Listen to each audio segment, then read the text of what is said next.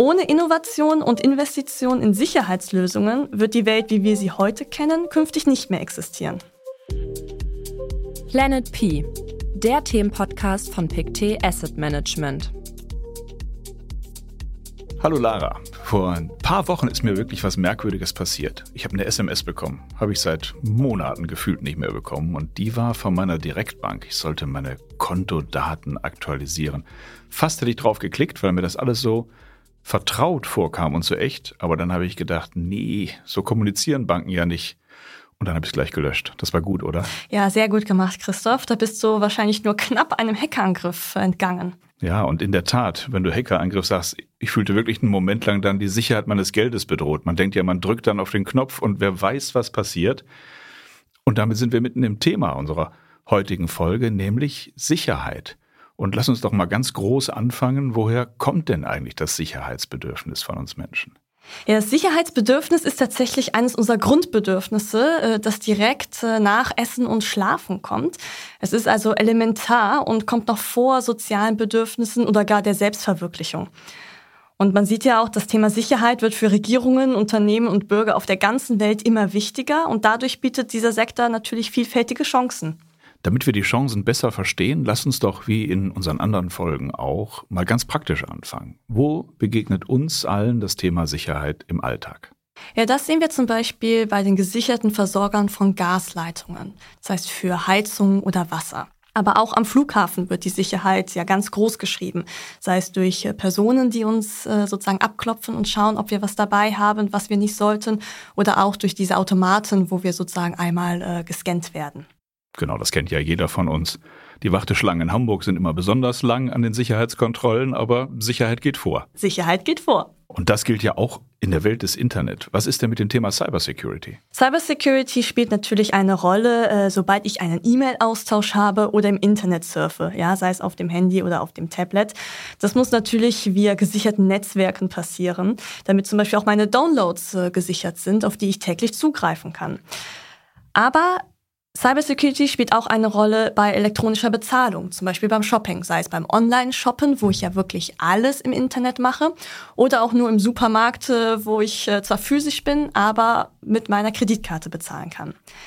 Wir sehen also, ohne Innovation und Investition in Sicherheitslösungen wird die Welt, wie wir sie heute kennen, künftig nicht mehr existieren. Bei PICT Asset Management arbeitet ihr nach dem Motto, dort wo sich Megatrends kreuzen, entstehen Themen. Beschreibe unseren Zuhörerinnen und Zuhörern doch bitte einmal, welche Megatrends das sind und wie daraus das Thema Sicherheit für euch entstanden ist. Ja, sehr gerne. Also das Thema Sicherheit besteht aus mehreren Megatrends. Darunter fallen zum Beispiel äh, der Trend Demografie, also der Trend zur Urbanisierung. Das heißt, mehr und mehr Menschen ziehen in die Stadt. Das erfordert natürlich massive Investitionen in die Infrastruktur. Und damit einhergehend haben wir auch schon den nächsten Punkt, nämlich die technologischen Entwicklungen, die diesen Fortschritt äh, ermöglichen. Hm. Dies als Wachstumstreiber ähm, lässt natürlich auch die Wirtschaft profitieren. Das ist der nächste Punkt. Ähm, sei es durch die Unternehmen, die sozusagen Lösungen anbieten äh, in all den verschiedenen Bereichen, wo wir Sicherheit benötigen. Es kommt also ein großer Bedarf an Sicherheit, trifft auf technologische Neuentwicklungen und eine aktive Wirtschaft, die das als Geschäftschancen für sich nutzt. Konzentrieren wir uns fürs bessere Verständnis doch einmal auf einen Bereich, das Thema Urbanisierung, das du gerade genannt hast. Immer mehr Menschen leben in Städten. Erzähle uns ein bisschen mehr über diesen Wachstumstreiber und wie das funktioniert. Urbanisierung hat einen massiven Einfluss auf die Nachfrage nach Sicherheitslösungen. Einfach durch den Fakt, dass mehr und mehr Menschen in die Stadt ziehen. Das heißt, dadurch gibt es natürlich auch eine höhere Wahrscheinlichkeit von Kriminalität. Die muss bekämpft werden. Mit mehr Menschen an einem Ort haben wir natürlich auch wachsende soziale Unterschiede. Und diese verschärfen zudem natürlich auch noch die Sicherheitsbedürfnisse. Ein weiterer Aspekt ist natürlich die kritische Infrastruktur, die wir haben. Das heißt, der Nahverkehr muss ausgebaut werden. Äh, wir müssen mehr Menschen zur gleichen Zeit von A nach B transportieren. Und ähm, da muss es natürlich weitere Lösungen geben. Und das muss natürlich sicher passieren. Bis 2050 werden ungefähr 68 Prozent der Weltbevölkerung in Städten leben. Das ist sehr, sehr viel. Und man spricht in dem Zusammenhang auch von Megastädten. Ähm, also die wirklich dann entweder in die Höhe wachsen, das heißt, die Gebäude werden höher, weil wo sollen die Menschen hin? Mhm. Oder die Dichte, die wird sozusagen steigen. Dafür benötigen wir diese ganzen Infrastrukturen. Dazu zählt natürlich auch der Wohnungsmarkt, der ja jetzt schon etwas schwierig ist. Es ist sehr schwierig, eine Wohnung zu finden, die man auch noch bezahlen kann in einer guten Gegend oder dort, wo man wohnen möchte. Und das wird auch in der Zukunft ein immer größeres Thema werden. Ich finde es vor allen Dingen interessant, dass du von Megastädten sprichst. Zwischendurch hatten wir ja mal den Eindruck, die Menschen wollen alle zurück aufs Land ziehen, gerade während der Pandemie. Aber das täuscht natürlich gewaltig, wenn man die ganze Welt vor Augen hat. Denn was hast du gesagt, 68 Prozent, also fast 70 Prozent der Weltbevölkerung leben 2050 in Städten. Das werden ganz andere Städte sein müssen. In dem Zusammenhang fällt oft der Begriff Smart Cities. Was hat es damit auf sich? Kannst du uns das ein wenig erklären? Smart Cities, wenn man es eins zu eins auf Deutsch übersetzt, sind kluge Städte. Und diese klugen Städte, die benutzen Technologien, ähm, um all diesen sozialen Herausforderungen gegenüberzutreten. Man kann sich das so vorstellen, dass Smart Cities äh, drei Hauptaspekte haben, nämlich die smarte Mobilität, die smarte Infrastruktur und natürlich smarte Gebäude. Wenn du von smarter Mobilität sprichst, dann, dann denke ich natürlich sofort an selbstfahrende Autos, oder? Ja, auf jeden Fall. Das zählt natürlich mit dazu.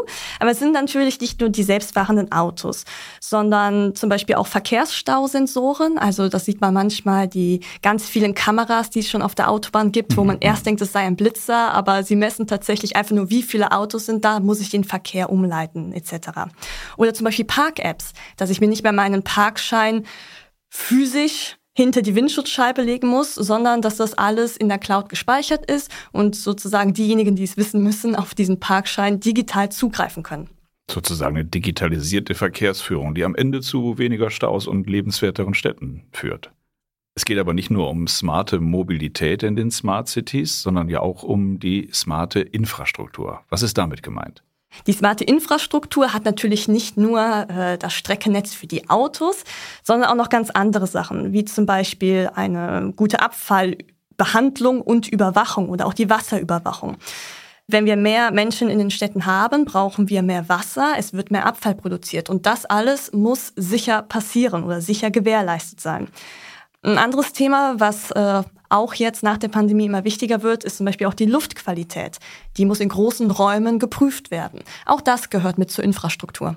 Und natürlich die Gebäude, so als kleinste Einheit in der Stadt, jetzt mal unabhängig von den Menschen natürlich, müssen auch smart sein. Was macht so ein smartes, ein intelligentes Gebäude aus? Ein intelligentes Gebäude hat ganz verschiedene, ganz viele Bereiche. Also da fängt es zum Beispiel an, dass ich äh, nicht mehr mit einem Schlüssel ins Haus gehe, sondern mit einer biometrischen Identitätskontrolle. Sei es zum Beispiel der Handabdruck oder mein Gesicht, das sozusagen die Türen öffnet. Aber was smarte Gebäude auch können, sind zum Beispiel per App vernetzt zu werden. Das heißt, ich kann aus dem Urlaub, kann ich heraus die Klimaanlage steuern, die Jalousien hoch und runter fahren und schauen mit den Kameras, die ich installiert habe, ob zu Hause alles in Ordnung ist. Und bei großen Gebäuden in den Städten macht es die Hausverwaltung und steuert so wahrscheinlich dann auch fürs ganze Gebäude Heizung, Klimaanlage, wo es benötigt wird. Genau, auch das ist möglich. Smart Cities sind wirklich ein sehr gutes Beispiel, um das Thema Sicherheit zu illustrieren. Deswegen lass uns jetzt gleich mal zum spannenden Teil für die Anlegerinnen und Anleger kommen. Warum sollte man denn jetzt in das Thema Sicherheit investieren? Ja, das kann ich ganz einfach beantworten, denn Sicherheit wird mittlerweile als ein Must-Have versus ein Nice-to-Have gesehen.